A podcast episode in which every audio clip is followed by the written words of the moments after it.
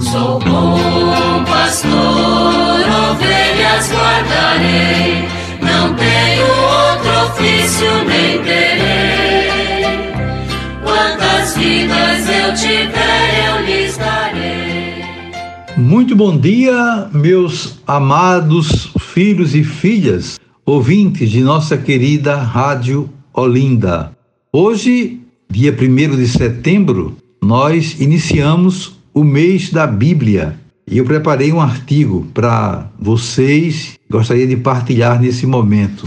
Desde 1971, através da Comissão para a Animação Bíblico Catequética, a CNBB propõe que a Igreja Católica no Brasil consagre setembro como mês da Bíblia, a cada ano, escolhe-se um livro ou tema bíblico, em geral ligado à campanha da fraternidade ou a uma realidade à luz da qual precisamos ler a palavra de Deus. Neste ano, este setembro coincide com as comemorações dos 200 anos da independência. Além de dar graças a Deus pelo evento cívico que oficialmente tornou o nosso país independente, a cada dia precisamos completar a independência formal e política do Brasil com dignas condições de vida para todo o povo brasileiro. Por isso, a comissão que preparou o mês da Bíblia para este ano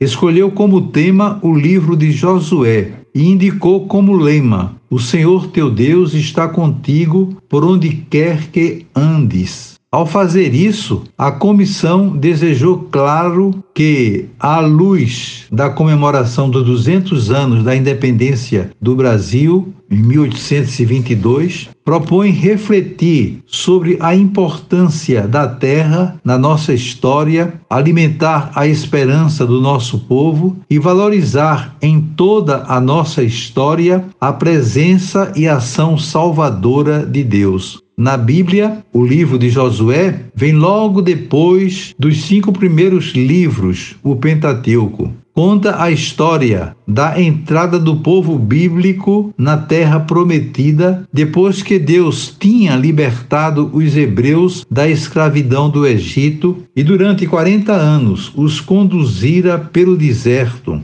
O livro começa com a entrada na terra e se conclui com as tribos reunidas em Siquém. Ali descobriram que a aliança com Deus está ligada ao pacto de solidariedade com os outros. Não se pode, como mais tarde dirá Jesus, desligar o amor de Deus da preocupação com a solidariedade e a justiça social. Josué nem sempre é leitura fácil. Há passagens que parecem justificar guerras em nome de Deus, que ali aparece como se fosse um Deus guerreiro. São textos escritos justamente para devolver ânimo aos oprimidos que sofrem injustiças e assegurá-los de que Deus está do seu lado. Para nos ajudar à compreensão do livro de Josué, existem vários subsídios bons e aconselháveis. Em nossa arquidiocese, a Comissão para a Animação Bíblico Catequética está promovendo encontros sobre esses temas. Por sua proposta, neste ano, o mês da Bíblia se liga ao outro evento que a CNBB, através da Comissão Episcopal Pastoral para Ação Sócio-Transformadora, propõe para o 7 de setembro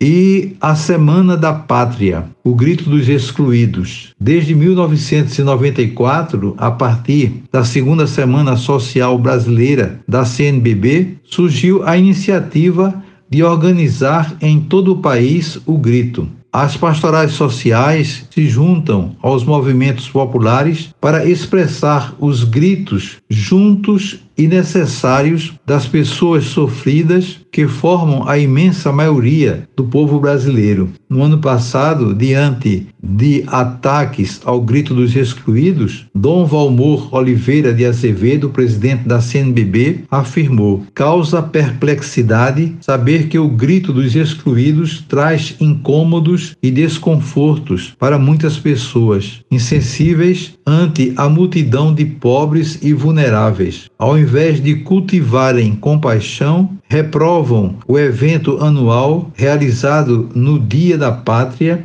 e dedicado aos excluídos. Agora, com os vergonhosos cenários de pobreza da sociedade brasileira se multiplicando, não há outro caminho. Os gritos dos excluídos precisam ser ouvidos. Não se trata de questões políticas, muito menos se relaciona com jogos de interesses de contextos ideológicos partidários, mas uma consideração humanitária diante dos que sofrem. O Brasil está emoldurado por cenários de fome e por isso torna-se urgente qualificar a escuta do coração e engajar-se nas ações que impulsionam mudanças com velocidade ainda mais veloz para vencer o sofrimento que vitima tantos pobres mergulhados na insegurança alimentar, passando fome. Fecha aspas. Que o Deus da vida nos conduza por caminhos novos de justiça, paz e possamos viver o que propõe o tema do nosso 18º Congresso Eucarístico Nacional: Pão em todas as mesas. Desejo a todos um dia maravilhoso. Amanhã, se Deus quiser, voltaremos a nos encontrar e sobre vocês todos venham as bênçãos do Pai, do Filho e do Espírito Santo. Amém. Sou bom pastor, ovelhas guardarei, não tenho outro ofício nem. Vidas eu tiver